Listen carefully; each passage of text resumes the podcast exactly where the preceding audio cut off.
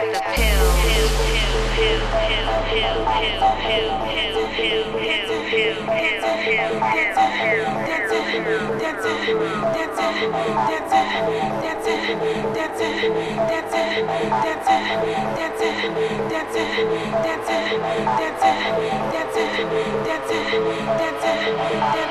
ahead and keep on